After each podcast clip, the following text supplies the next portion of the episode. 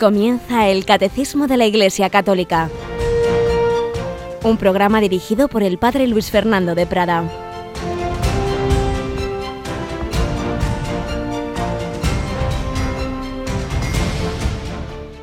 Alabados sean Jesús, José y María.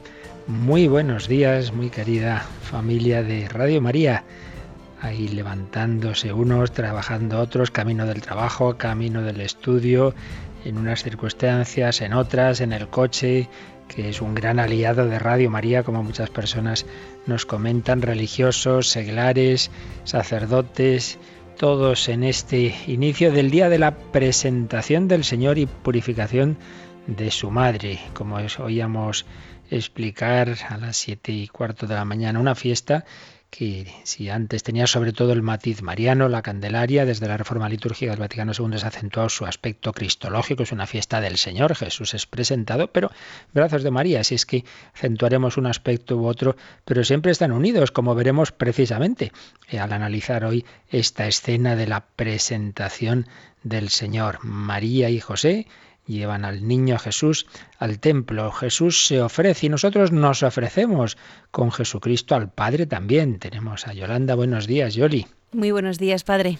En esas oraciones matinales, una de las primeras que hacemos en Radio María es ofrecernos, ¿verdad? Con el ofrecimiento de obras del apostolado de la oración. Queremos colaborar con nuestra vida, no hace falta eh, uno a lo mejor pues muchas personas no son llamadas a, irse a misiones, pero podemos ayudar a las misiones rezando, ofreciendo nuestra vida, podemos ayudar a las diversas intenciones del Papa, pues eso, con el ofrecimiento, pues esto que se empezó a extender a mediados del siglo XIX, el apostolado a la oración, colaborar ofreciendo nuestra vida, nuestras alegrías, nuestros sufrimientos, nuestros trabajos, nuestras oraciones, y se sigue haciendo en ese ofrecimiento de obras del apostolado de la oración y tenemos un nuevo microespacio muy micro, pero muy profundo, ¿verdad? Sí, además ha sido una iniciativa del Papa muy bonita y, bueno, pues es ahora todos los meses él va a ofrecer un pequeño vídeo donde recomienda rezar por las intenciones de cada mes que propone el apostolado de la oración. Eso es una, una cosa concreta del tema del vídeo, pero lo que Radio María vamos a hacer pues que nosotros no somos tele, sino somos audio, claro, es que todos los meses, al principio de mes sobre todo, vamos a escuchar un, la presentación de, de cuáles las intenciones, general una, digamos así una intención general del Papa, y misional otra, o va de evangelización, pensando en países eh, de misión, pues cuáles son esas dos intenciones que cada mes el Santo Padre pide que recemos especialmente, que encomienda al apostolado a la oración. Y uno de nuestros voluntarios, joven, eh, David Fornieles, de Barcelona, pues amablemente nos va a grabar cada mes esa enunciación de intenciones con un brevísimo comentario. Bueno, pues si te parece, vamos a escuchar el que nos ha preparado para este mes de febrero comentando las intenciones que el Papa pide que recemos en este mes de febrero.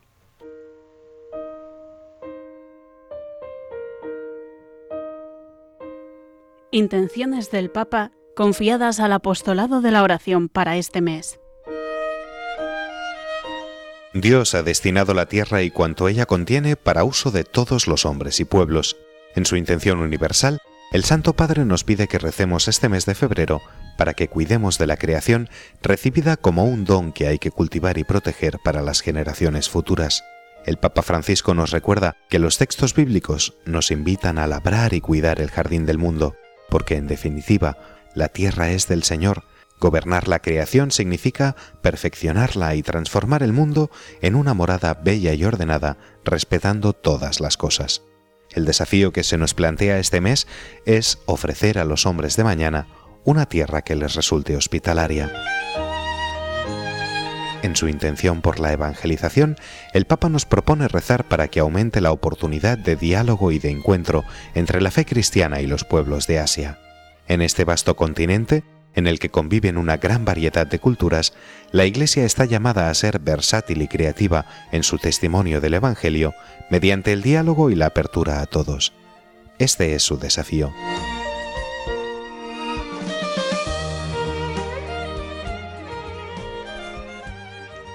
Pues estas son las intenciones para este mes, ese cuidado de la creación y esa evangelización en Asia a través del diálogo con todos aquellos pueblos. Lo encomendamos, todo esto que el Santo Padre nos pide que especialmente recemos cada mes por esas intenciones. Y precisamente acompañaremos al Papa esta tarde porque además hoy se clausura el año de la vida consagrada. Desde hace años los papas han señalado este día 2 de febrero, esta fiesta de la presentación del Señor, como Jornada Mundial de la Vida Consagrada. Y hemos tenido un año de la vida consagrada desde Adviento del año 14 hasta hoy, más de un año por tanto, y se clausura hoy en esa misa que vamos a retransmitir, ¿verdad, Yoli? Sí, será a partir de las cinco y media cuando dé comienzo la Eucaristía, pero bueno, nosotros desde las cinco ya estaremos ahí al pie.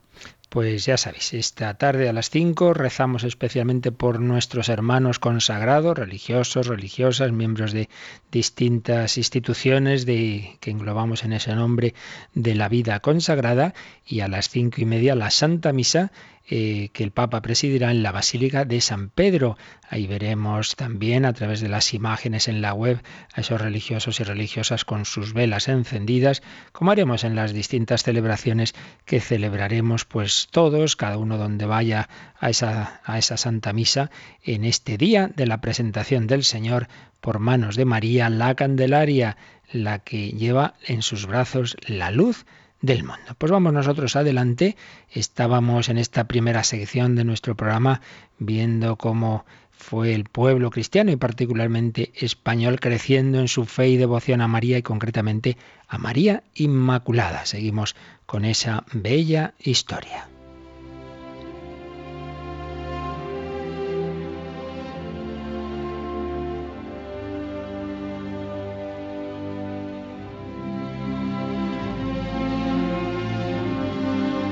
Vimos el día pasado ese milagro del Empel que fue un punto más a favor de esa devoción de España a la Inmaculada Concepción, la que fuera nombrada patrona de su infantería.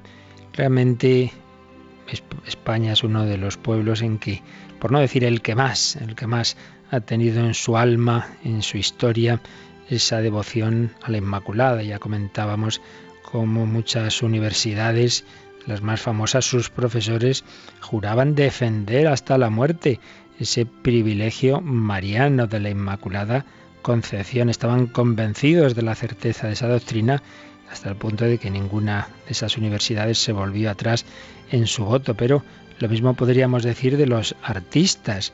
Cuántos, cuántos preciosos cuadros de concepciones de María, Inmaculada Concepción en Rivera, en Juan de Juanes, Valdés Leal, Valdés Leal, Antolínez y por supuesto Bartolomé de Murillo. Luego diremos algo más de este último. La poesía, pues cuántos bellos cánticos inspirados. Pero en general, todo el pueblo cristiano. De hecho, hay un dato muy, muy curioso y significativo. Yo creo que es España el único país en el que cuando vamos a confesar mm, decimos esa jaculatoria Ave María Purísima. Es una ejaculatoria muy extendida en España y de siempre y, hace alusión a, este, a esta verdad, de que María es purísima, es inmaculada, la inmaculada concepción. También nos hemos aprendido, yo creo que no sé si todos, pero por lo menos muchos de pequeños, esa poesía, el bendita sea tu pureza. María, María, devoción a María, devoción a María Inmaculada. Eh, decíamos antes, hablábamos antes de ese pintor Murillo. Había nacido el 3 de abril de 1680 y... No, perdón, moría, moría el 3 de abril de 1682 en Sevilla, el llamado pintor de la Inmaculada. Hizo muchísimas pinturas marianas y entre ellas decenas, decenas de, de Inmaculadas, que yo creo que todos tenemos en nuestra mente alguna de ellas. Pero lo, realmente los datos ya más importantes para esta extensión de la devoción a María, volvemos a mirar a la Iglesia Universal, están en que en 1708 Papa Clemente XI la estableció ya como fiesta, fiesta de la Iglesia Universal. Y un sucesor, Clemente XIII, volvemos a España, en 1760 nombra a la Inmaculada ya de una manera oficial patrona de España. O sea que en realidad tenemos dos patronos, la Inmaculada Concepción y el apóstol Santiago. Pero primero la Virgen, claro está. La Inmaculada Concepción es la patrona de España. Em, y en 1761 después de que lo hizo el Papa, pues el rey Carlos III firmó un decreto ley por el que proclamaba patrona de todos sus reinos, que evidentemente incluían entonces a América, a esta señora en el misterio de su inmaculada concepción. Pero no solo España, sabéis que por ejemplo es también patrona de los Estados Unidos de América. En ese caso, evidentemente, fueron solo los obispos los que así la proclamaron, no las autoridades civiles. Los obispos católicos, en su concilio nacional de Baltimore, en 1846, proclamaron a María, patrona de los Estados Unidos. Bueno, pues llegamos a 1849, el Papa Pío IX envió una carta a todos los obispos de la Iglesia Católica pidiéndoles que comprobaran cuál era la piedad, la, fe de, los pueblos respecto a, a este privilegio de María. Y respondieron en su inmensísima mayoría, pues diciendo que claro que se creía en la Inmaculada y que pedían al Papa que lo definiera ya de una manera definitiva y solemne, lo cual hizo cinco años después, 8 de diciembre de 1854, como ya veremos con calma, el Beato Pío IX proclamó el dogma de la Inmaculada Concepción de la Santísima Virgen María, pero digamos fue el paso de solemne último de una fe que poco a poco había ido profundizándose y enriqueciéndose y creciendo. No es de repente que se inventa la iglesia un dogma, la iglesia no se puede inventar ningún dogma, todo viene de la revelación, pero que cada vez se va entendiendo mejor. Claro, después de esa definición de 1854, pues hubo otros muchos, otras muchas manifestaciones de, de ese amor a María, por ejemplo, haciendo diversos monumentos a la Inmaculada, concretamente en Sevilla. En esa Sevilla de Murillo, en 1855, el, el, 8 de septiembre de 1855, 93 hermandades y cofradías de Sevilla decidieron erigir un monumento en esa capital hispalense en honor de la Inmaculada. Y en ese mismo clima de fervor se fueron haciendo diversos monumentos en muchas ciudades españolas, por ejemplo, 1856 en Valencia, 1857 en Alcoy, bueno, y seguiríamos con muchísimas otras localidades como Astorga, como Campazas, Huelva, la línea de la Concepción, etcétera, etcétera. Estamos siguiendo, ya os decía otros días, otro día, el libro de la Inmaculada del padre José Antonio Martínez Puche. Pero ¿cuál es el monumento a la Inmaculada quizá más famoso del mundo? Pues uno que está en Roma. Uno que está en Roma. ¿Dónde? En la Piazza de España, precisamente, enfrente de la Embajada de España ante el Vaticano, ante la Santa Sede, que es la embajada más antigua de Roma, la de España ante la Santa Sede. Ahí está esa columna en, donde está la Inmaculada, en la Plaza de España. ¿Por qué? Pues como una especie de reconocimiento de la Santa Sede al pueblo español, que como hemos estado viendo, fue el más, eh, desde más antiguo defensor de este privilegio, de esta verdad de la Inmaculada, una manera de reconocer, agradecer. Eh, la lucha de España por esta definición fue hacer ahí, en la Plaza de España, frente a la Embajada de España ante la Santa Sede, esa columna en la cual arriba está la Inmaculada y como sabéis, el 8 de diciembre de cada año va el Papa por la tarde, hacia las 5 de la tarde, yo recuerdo los años que estudiaba en Roma haber estado ahí con Juan Pablo II y los bomberos de, de Roma suben una corona de flores con una de sus escaleras ahí, porque es bastante alto, a la Inmaculada, María Inmaculada. Y llegamos a, lo que el Papa Pío XII llamó una época especialmente mariana a partir del siglo XIX, porque va a ser una época de especiales intervenciones de la Virgen en el mundo.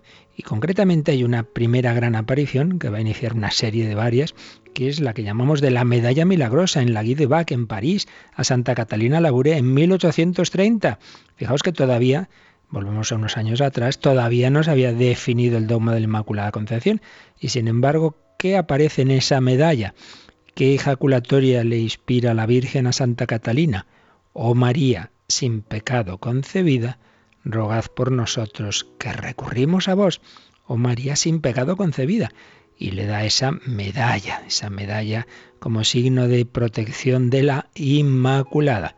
Y luego, unos años después, en 1858, ahí ya sí, cuatro años después de la definición de la Inmaculada, qué gran aparición se produce, las de Lourdes, 1858, el 11 de febrero de 1858 aparece por primera vez una señora, a la niña Bernardita Subiro, una señora que el 25 de marzo, día de la encarnación y anunciación, le va a decir quién era. Yo soy la Inmaculada Concepción que no era una forma en que se llamara la Virgen entonces. Se decía, pues eso, que María había sido concebida sin pecado, pero no se le llamaba la Inmaculada Concepción. Por eso cuando esa niña, analfabeta, inculta, va y le dice al párroco, que me ha dicho esa señora que es la Inmaculada Concepción, el párroco, que hasta entonces había sido muy incrédulo, casi le da algo del de la sorpresa y ya creyó. Esto no se lo ha inventado esta niña.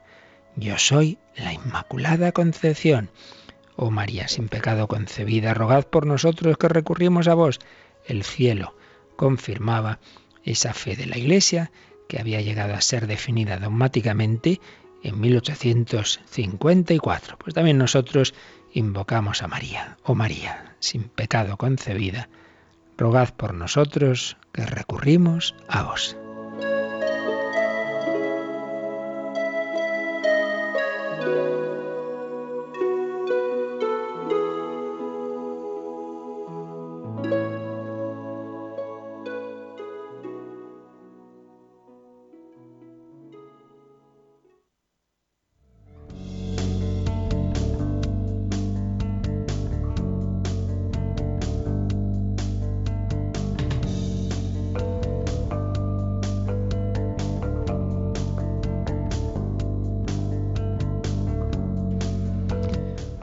Una bella historia, ¿verdad, Yolanda?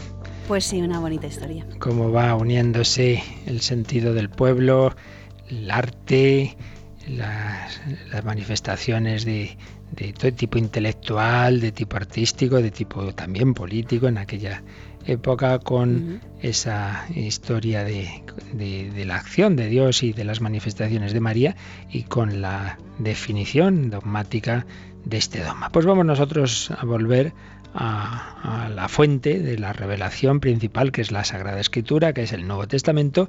Estábamos haciendo este largo excursus bíblico antes de seguir con los números del catecismo para que viéramos un poco en conjunto los principales textos de la escritura sobre la Virgen María. Vimos aquellos dos principales del Antiguo Testamento, hemos ido viendo del Nuevo, estábamos en San Lucas, nos habíamos detenido en, la, en el pasaje de la Anunciación, pero precisamente hoy pues tenemos el pasaje de la purificación de María y presentación de Jesús en el templo. Entonces nos vamos al capítulo 2 de San Lucas, los versículos del versículo 22 al 38, pero vamos a leer la parte principal a partir del 27. Si te parece, leemos desde ahí, impulsado por el Espíritu. Impulsado por el Espíritu, fue al templo. Y cuando entraban con el niño Jesús, sus padres, para cumplir con él lo acostumbrado según la ley, Simeón lo tomó en brazos y bendijo a Dios, diciendo, Ahora, Señor, según tu promesa, puedes dejar a tu siervo irse en paz, porque mis ojos han visto a tu Salvador, a quien has presentado ante todos los pueblos, luz para alumbrar a las naciones y gloria de tu pueblo Israel. Su padre y su madre estaban admirados por lo que se decía del niño.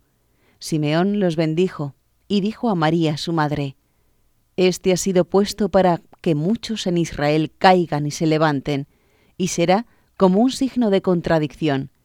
Y a ti misma, una espada te traspasará el alma, para que se pongan de manifiesto los pensamientos de muchos corazones. Así pues, Simeón impulsado por el Espíritu Santo, el que llevaba toda la vida esperando conocer al Mesías como Dios le había prometido Dios, lo que cumple lo promete. Lo que pasa es que a su, él tiene sus ritmos, sus tiempos, los nuestros son distintos, solemos ser impacientes. Bueno, pues el Señor sabe cuándo hay que hacer las cosas, mis planes no son vuestros planes, pero Dios cumple, claro que sí, y él no sabía Simeón cuándo sería, y un día el Espíritu Santo le inspira. Es un hombre movido por el Espíritu Santo. Y, si no hubiera hecho caso, si esa inspiración, muchas veces Dios nos ofrece algo, no necesariamente de una manera milagrosa, sino hay, hay algo, una intuición, una persona que te invita a unos ejercicios, a, lo que sea, y, y, uno dice, uy, ¿esto por qué será? Pues Simeón, Simeón no se resistió, Simeón fue al templo y cuando está allí ve venir a ese matrimonio joven con un niño en brazos y, Dios le dice, este es, este es. Y coge ese niño Jesús, podemos imaginar la, la, escena, pedirle a la Virgen, me deja, me deja coger ese niño tan guapo y, y lo coge en sus brazos y se dirige a Dios, ahora Señor, ahora ya puedes dejar a tu siervo irse en paz, según lo que tú me has prometido, ya puedo morirme, ya, ya, ya, ¿qué más quiero ver? Si ya mis ojos han visto a tu Salvador el Salvador del mundo, habían dicho los ángeles a los pastores que es el, el, Salvador, a quien has presentado ante todos los pueblos, luz para alumbrar a las naciones. Dirá Jesús de mayor, yo soy la luz del mundo y gloria de tu pueblo Israel.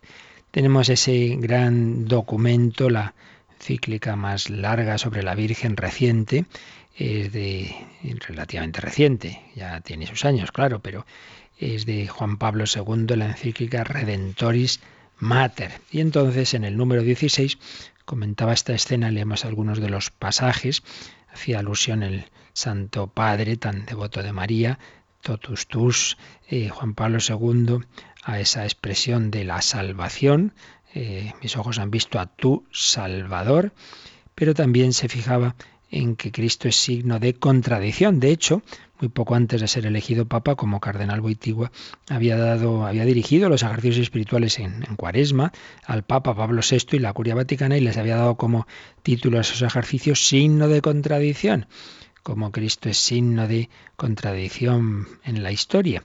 Y, se fijaba el Santo Padre en ese, en ese aspecto, se fijaba mm, diciendo también eh, lo siguiente.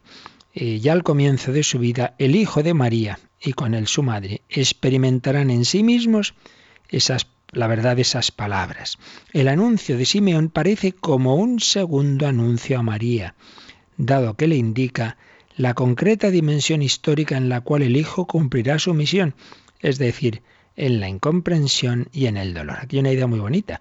Hemos visto la anunciación a María, el primer anuncio o su vocación, pues cuando el ángel Gabriel se le presenta en Nazaret y le hace ese anuncio de los planes de Dios, le pide su consentimiento. Muy bien, primer anuncio, la anunciación, todo muy bonito, eh, será hijo del Altísimo, su reino no tendrá fin, pero unos nueve, nueve, diez meses después de aquello, eh, hay un segundo anuncio, una segunda anunciación. Esta no lo hace un ángel, esta la hace el anciano Simeón.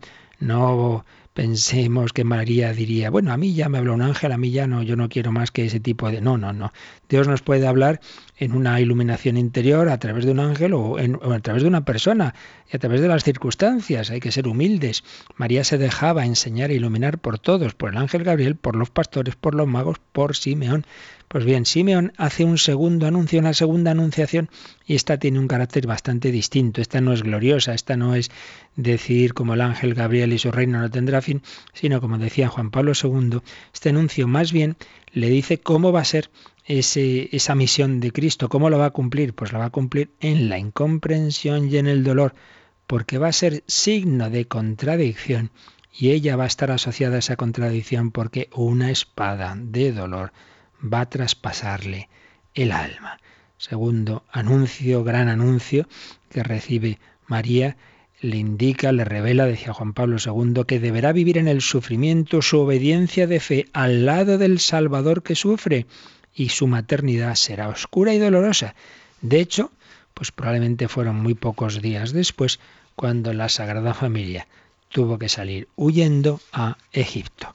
El dolor, el dolor en el que María es asociada, es asociada a su Hijo Jesucristo, al Mesías, un Mesías que es luz del mundo. Pero vamos a fijarnos un poco más en esa frase, a, ti, a tu misma alma la traspasará una espada, Lucas 2.35, comentaba el padre Cándido Pozo, que ese tema de la, ahí está de trasfondo el tema de la transfisión del Mesías había sido profetizado varias veces en el Antiguo Testamento. Recordad el cántico famoso del siervo de Yahvé que leemos el Viernes Santo y en Isaías 53.5 se dice fue traspasado por causa de nuestros pecados. Y el Salmo 22 une el tema de la transfisión con el de la espada. Recordad, han traspasado mis manos y mis pies, o libra mi alma de la espada. Y particularmente en Zacarías 12:10 eh, se habla de que a mí, a quien traspasaron, que es el texto que citará San Juan, cuando Jesucristo reciba esa lanzada, ese golpe de gracia del soldado ya tras haber muerto. Entonces, comentaba el padre Pozo, en estos anuncios proféticos, el tema de la transfisión se refiere a los sufrimientos futuros del Mesías en su pasión. Los profetas anunciaban esos sufrimientos que tendría el Mesías. Las palabras de Simeón, al usar incluso la misma terminología, aplicándola a María, profetizan la participación de ella, de María, en la pasión de Jesús. Entonces nos recordaba el Padre Pozo cómo habíamos visto ese primer texto de la Biblia, el Génesis 3.15, el protoevangelio, eh, que nos hablaba de la, de la nueva Eva asociada al Mesías.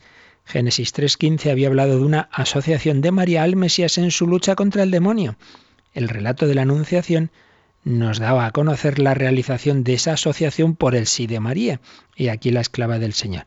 Y este texto de aquí, de la, del anuncio de Simeón, Lucas 2.35, nos descubre la prolongación de esa asociación hasta una comunidad de dolores en la pasión y el Calvario. María no es sólo la madre de Jesús, sino la madre dolorosa que acompaña a su Hijo, participando en sus sufrimientos de pie junto a la cruz. Así pues, esta escena que, hoy vemos, esta, esta, presentación de Jesús, esta purificación de María, estas palabras de Simón, nos están indicando ese modo concreto o uno de los aspectos de ese modo concreto de asociación de la Virgen María a su Hijo Jesucristo. Una espada te traspasará el alma. Nosotros somos hijos del dolor de María. María ha intervenido en nuestra salvación, en nuestra corredención al pie de la cruz.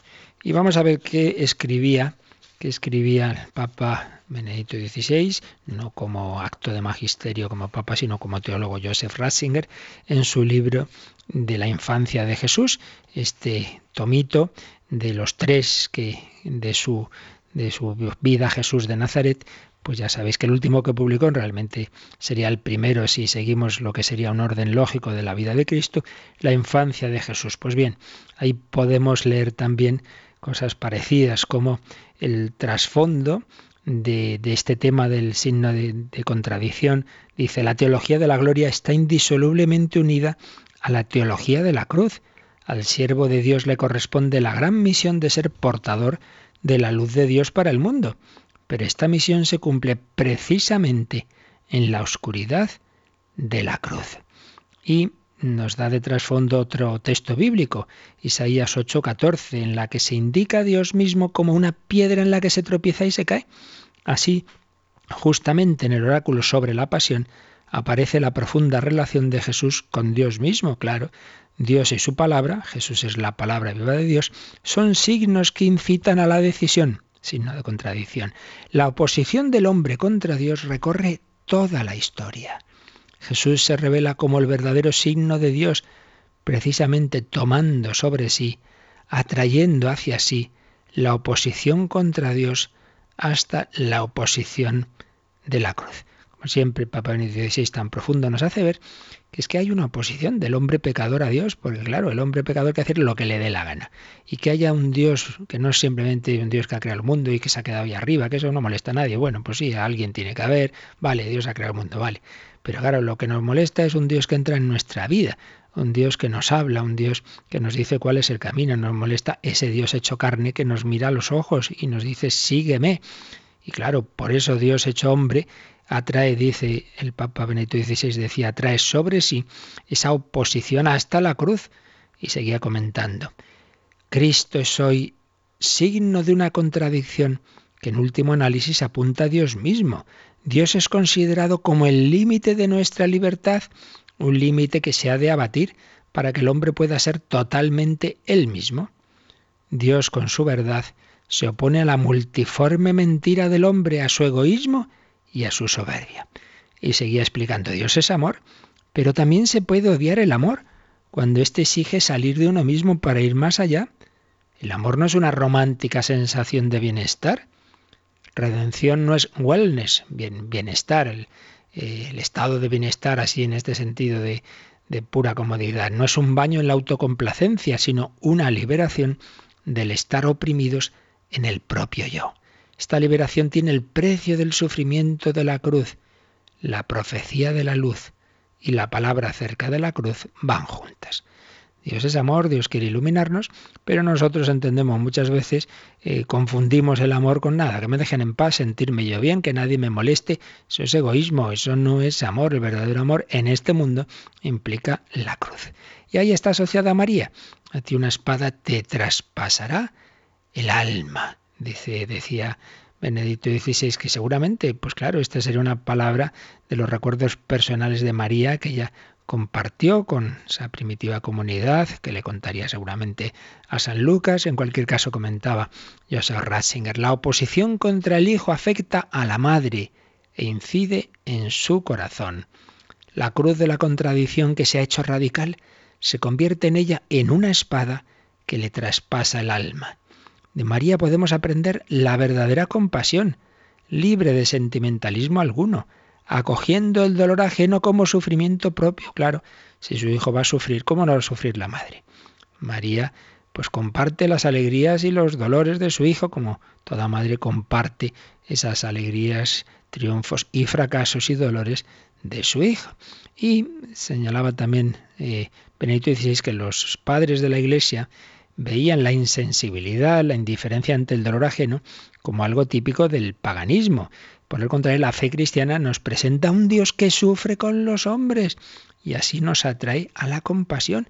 Este es el Dios que entra en nuestra vida, que entra en nuestra historia en Cristo y que asocia a María. La Mater dolorosa, la Madre con la espada en el corazón, es el prototipo de este sentimiento de fondo de la fe cristiana. Como veis, pues cada escenita del Evangelio tiene mucho trasfondo. Todos estos grandes pensadores, no digamos eh, Benedicto XVI con esa gran profundidad, nos lo hacen ver. Pues vamos a quedarnos mirando esta escena, vamos a quedarnos contemplando a María, vamos a pedirle que nos dé también a su Hijo Jesús, ella, que se llamaba María, la excelsa, la señora, es a la vez la esclava humilde del Señor. María, muéstranos a Jesús, María, danos a tu Hijo Jesucristo. Ella, que se llamaba María, quiere hacernos a nosotros hijos suyos, quiere hacernos discípulos de su Hijo Jesucristo.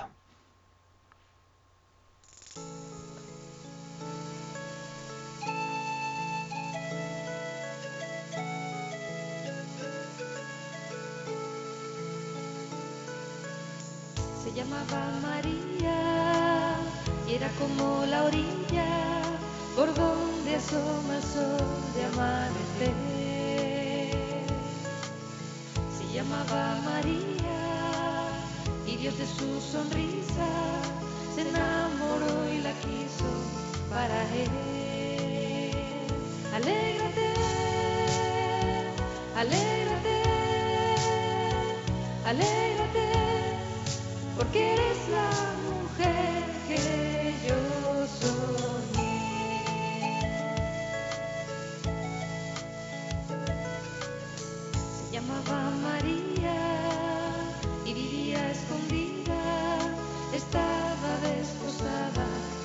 José. Se llamaba María y era como la brisa que se levanta en el amanecer. Y un día Gabriel a Nazaret bajó y le dijo, que Dios quería ser su hijo.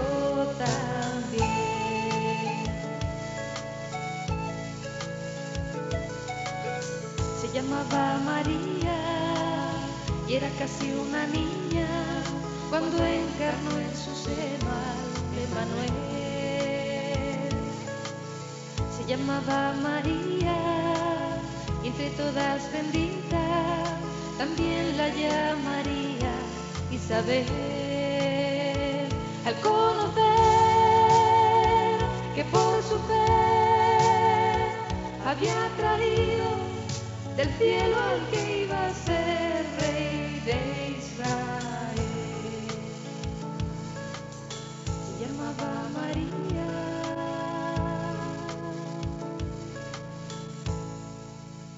Están escuchando el Catecismo de la Iglesia Católica con el Padre Luis Fernando de Prada. Se llamaba María, asociada a su Hijo Jesucristo, Jesús, José y María. Les pedimos que estemos en ese lado, en ese en esa lucha del mundo, en el signo de contradicción, queremos ser seguidores de Jesucristo. Simeón, Ana, María y José volverían, todavía estaban en Belén. Todo nos hace pensar que evidentemente ya no estaban en esa cueva donde nació Jesús, habrían alquilado una casita. Y entonces ahí, ¿qué ocurre a continuación? Pues llegan los magos. No vamos a leer todo el pasaje, ya vamos resumiendo y terminando esta parte bíblica, pero vamos a leer por lo menos ese momento en el que de nuevo es mencionada María. Vamos, yo leo a Mateo 2 y leemos ese versículo 11. Y al entrar en la casa, vieron al niño con María, su madre, y postrándose, lo adoraron, y abriendo sus cofres le ofrecieron como regalos oro, incienso y mirra. Se había dicho Simeón que Cristo es luz de las naciones, esas naciones están representadas, están simbolizadas en esos misteriosos personajes no judíos que vienen a ser una manera de decirnos pues que todos los pueblos estamos llamados a reconocer en Jesús al Mesías, al Hijo de Dios, por eso postrándose lo adoraron, no es un mero hombre, a adoración. Y esos regalos simbólicos de, de oro como rey, es el rey del mundo, incienso como a Dios y mirra como hombre que va a ser embalsamado al morir, al morir en la cruz. Adoración de los magos. Pero ha dicho Simeón que Cristo es signo de contradicción, que una espada de dolor va a atravesar el corazón de María. Bueno, pues nada más marcharse los magos, ya sabemos lo que ocurrió. Nos lo dice este mismo capítulo 2 de San Mateo en versículo 13 y 14 que leemos. Pero apenas habían marchado, ya ves, un ángel del Señor se apareció en sueños a José, diciéndole, levántate, toma al niño y a su madre, y huye a Egipto, y quédate allí hasta que te diga, pues Herodes va a empezar a buscar al niño para matarlo. Él, levantándose, tomó al niño y a su madre de noche y marchó a Egipto. Pues aquí ya vemos cómo se está cumpliendo esa asociación de María con Jesús siempre y con San José, evidentemente, en esos primeros años de su vida. El Hijo de Dios ha entrado en nuestra humanidad a través de María, con la compañía de José. Están ahí unidos en todo, en lo bueno y en lo malo, en esos cánticos de los ángeles de Belén, en esa adoración de los magos de Oriente, pero también en ser unos refugiados, en ser unos prófugos, hoy que en nuestro mundo pues vemos esa dolorosa realidad y personas que están huyendo de la guerra, de la persecución. Bueno, pues también, también el Hijo de Dios hecho hombre y con, con él María y José comparten esa, esos, esos momentos de angustia, salir corriendo de noche, huyendo. Herodes quiere matar al niño Jesús. Pero fijémonos en esa expresión, así como se nos ha dicho que los magos vieron al niño con María, su madre, ahora el ángel le dice a José, toma al niño y a su madre. Siempre están unidos. Esa preciosa poesía de Musén Jacinto Verdaguer.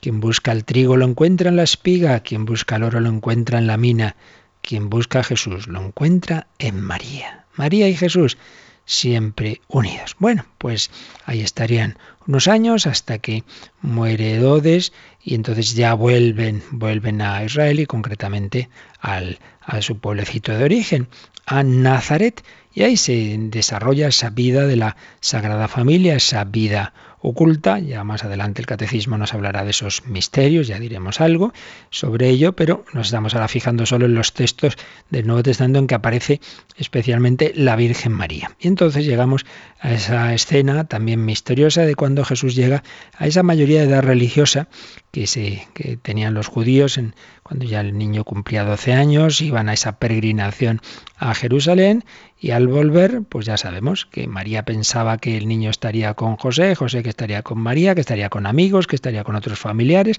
También se ve, señala Benedicto XVI, pues que la educación a Jesús era en libertad, no, no estaban ahí encima de él, oye, ven aquí con nosotros, no, pues pensarían, bueno, habrá ido con otros, etcétera, pero el caso es que no, al acabar la primer, primera jornada de camino, no está Jesús, en fin, tres días de búsqueda, de angustia y por fin como sabemos, lo encuentran en el templo. Y esto es lo que nos cuenta San Lucas capítulo 2, vamos al versículo 48, cuando entran en el templo y ven a Jesús ahí con los doctores de la ley, escuchándoles, haciéndoles preguntas. ¿Qué nos dice ese versículo 48?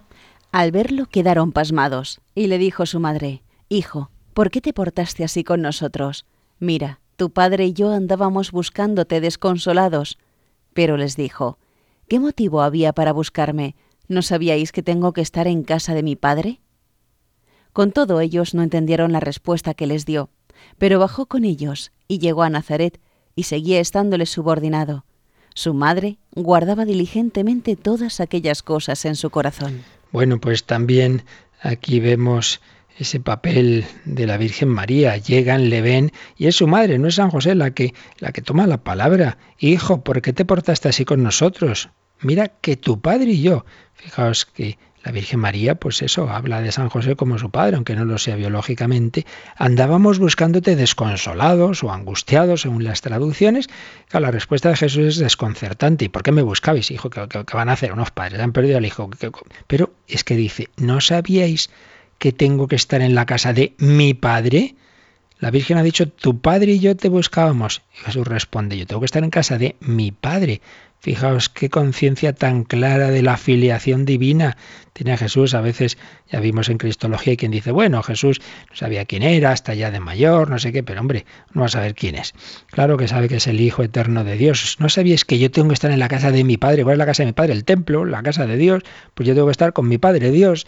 Es el verdadero Padre, no lo es San José, lo es San José como Padre adoptivo eh, en ese plan de Dios, pero el Padre eterno es el, Padre celestial, es el, en cuya casa está Jesús, en el templo. Tu padre y yo andábamos buscándote desconsolados, yo tenía que estar en la casa de mi padre. No entendieron su respuesta. No pensemos, esto es importante también, Juan Pablo II mostraba en Redentoris Mater cómo María va haciendo todo un camino de fe. No pensemos que porque María está llena de gracia, y tiene las virtudes en grado heroico, eso quiere decir que todo lo entiende muy bien, ¿no? La fe, pues uno puede tener mucha fe y no entender. Creer no es entender, es fiarse, es fiarse. María se fía, no entiende, muchas veces no entiende. Pues normal, porque no deja de ser una criatura humana y Dios siempre supera nuestra mente. Si la entendiéramos es que no es Dios. Porque lo que un hombre ha hecho, otro hombre lo puede entender. Pero lo que es Dios y sus planes es imposible que entren en nuestra cabecita limitada.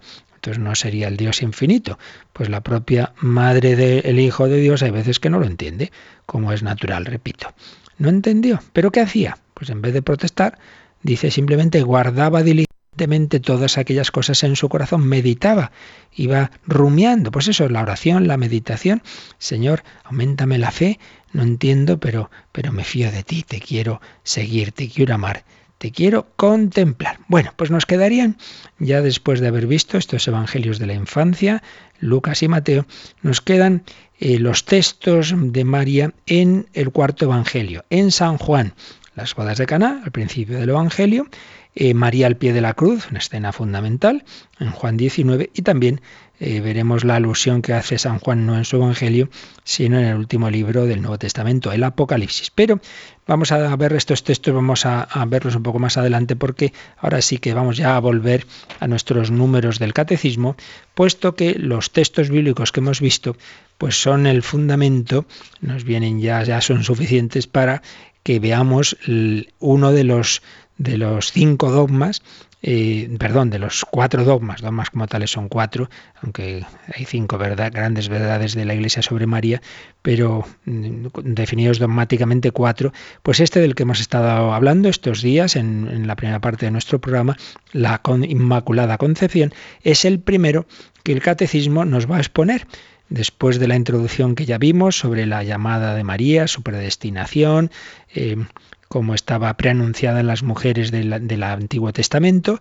Hemos ido viendo estos textos bíblicos sobre María y entonces el Catecismo nos va a hablar de este dogma de la Inmaculada Concepción a partir del número 490. Así que vamos a volver al Catecismo y ya luego un poquito más adelante veremos esos textos de, San Juan sobre la Virgen María. Cogemos el Catecismo Yolanda y vamos al 490. Si te parece, vamos por lo menos a leer y a ver lo que nos dé tiempo hoy de comentar este número 490. Para ser la madre del Salvador, María fue dotada por Dios con dones a la medida de una misión tan importante. El ángel Gabriel, en el momento de la Anunciación, la saluda como llena de gracia. En efecto, para poder dar el asentimiento libre de su fe al anuncio de su vocación, era preciso que ella estuviese totalmente conducida por la gracia de Dios. Los textos bíblicos que hemos visto estos días pasados, pues ya nos permiten entender este texto, este número de catecismo mucho mejor. Para ser la madre del Salvador, esa misión, esa vocación de María es ser madre del Salvador. Para ello, claro, Dios no nos pide nada para lo que no nos haya preparado, para lo que no nos haya capacitado frase que tantas veces hemos repetido, Dios no llama, no llama a los capacitados, sino que capacita a los llamados. Como la vocación de María, la misión de María iba a ser ni más ni menos que ser madre de Dios, para eso Dios la ha dado la gracia necesaria. Entonces pone aquí el, catecismo una cita del Vaticano II. Fue dotada por Dios con dones a la medida de una misión tan importante. Pues si era tan importante ser madre de Dios, pues qué gracia le va a dar, muchísima, llena de gracia.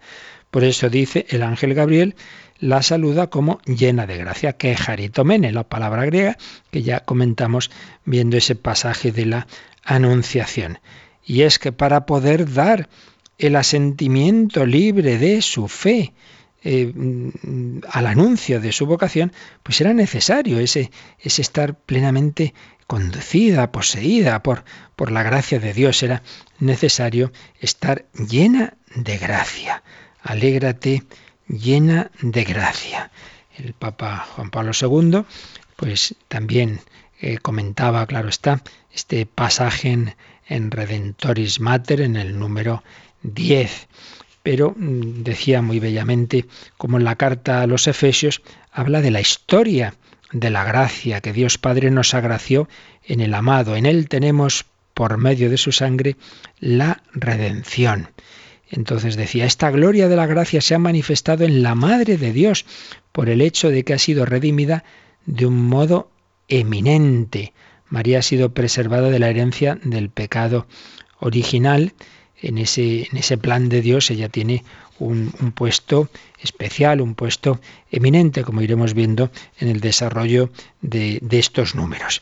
Y el catecismo nos cita en números marginales, nos pone tres. Uno de ellos, el 2676, pues es precisamente, vamos allá, está en la parte final del, catecismo, en la parte cuarta, la parte de la oración. 2676. Entonces, si nos vamos allí, veremos que es un Em, comentario a la primera parte del Ave María.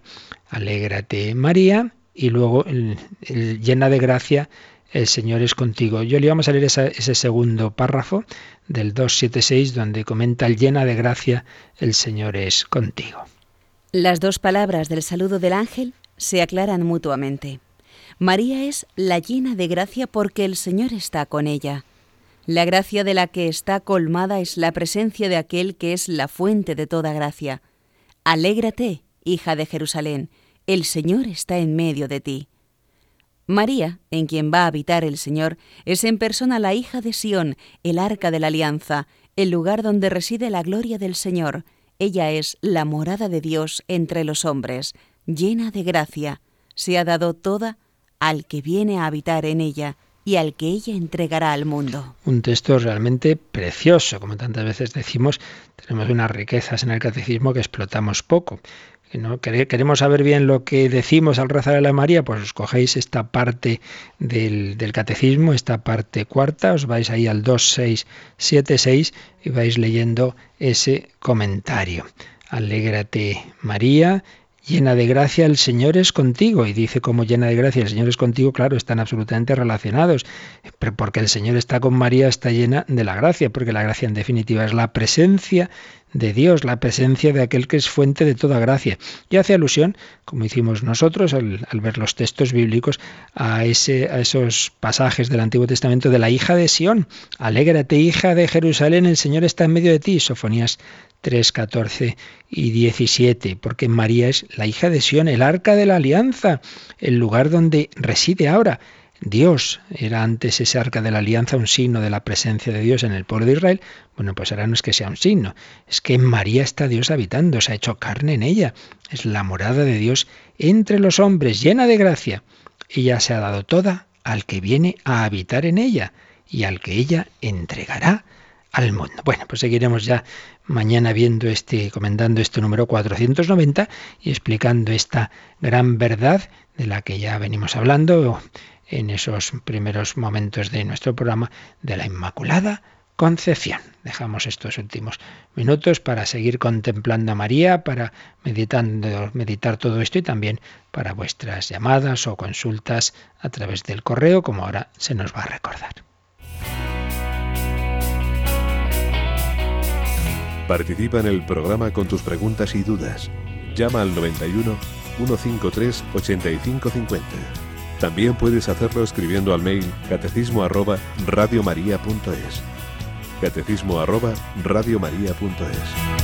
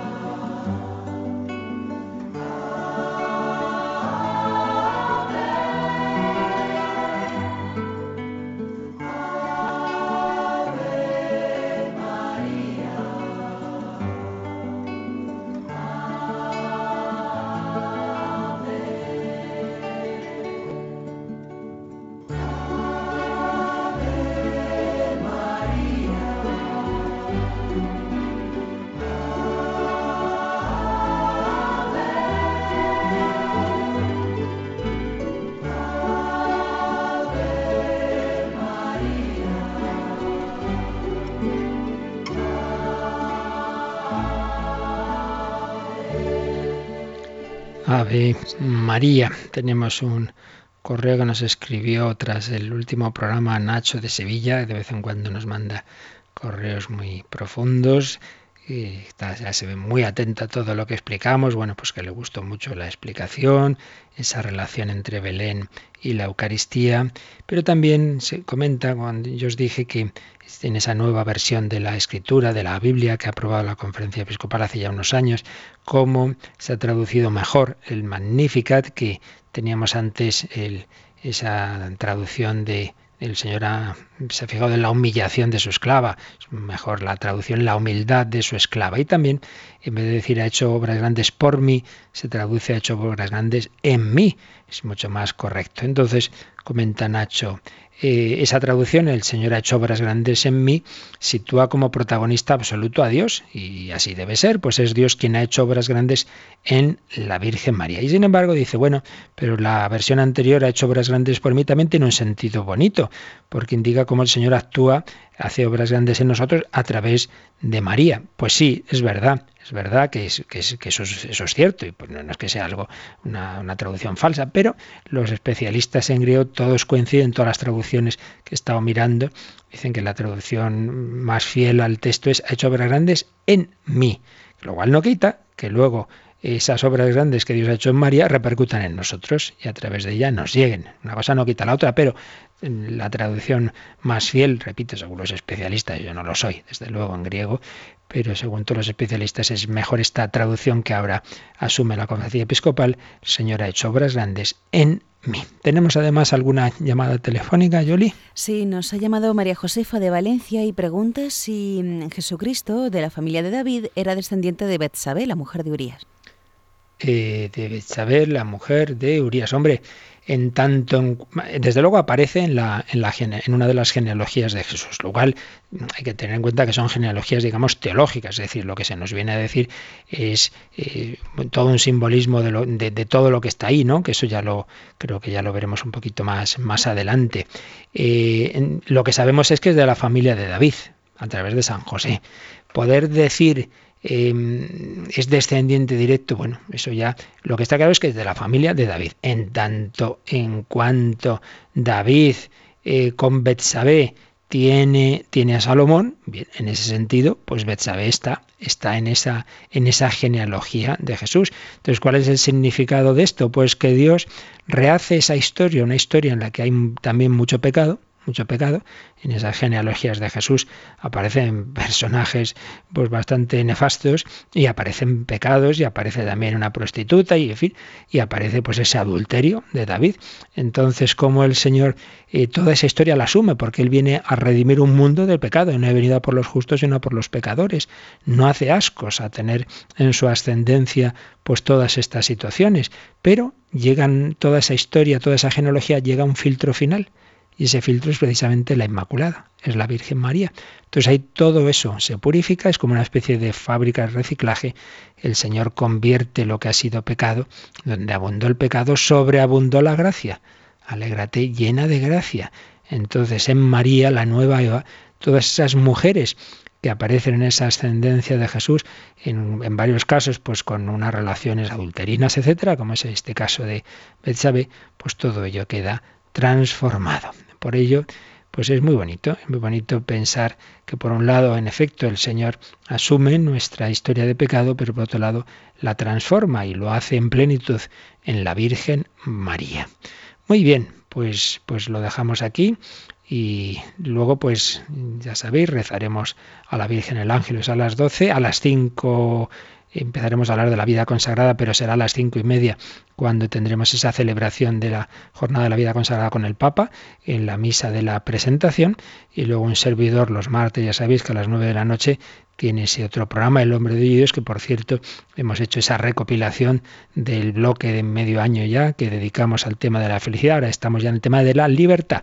Esta noche a las nueve hablaremos de la libertad y como Dios no es oponente de nuestra libertad, lo iremos viendo en varios programas, y, también, como digo, hemos eh, hecho esa recopilación del tema anterior de la felicidad en un, en un mm, par de CDs que estamos comunicando. Pues vamos a pedir al Señor que nos ayude a vivir este día tan bonito de la presentación eh, con Jesús, María y José. La bendición de Dios Todopoderoso, Padre, Hijo y Espíritu Santo, descienda sobre vosotros. Alabado sea Jesucristo.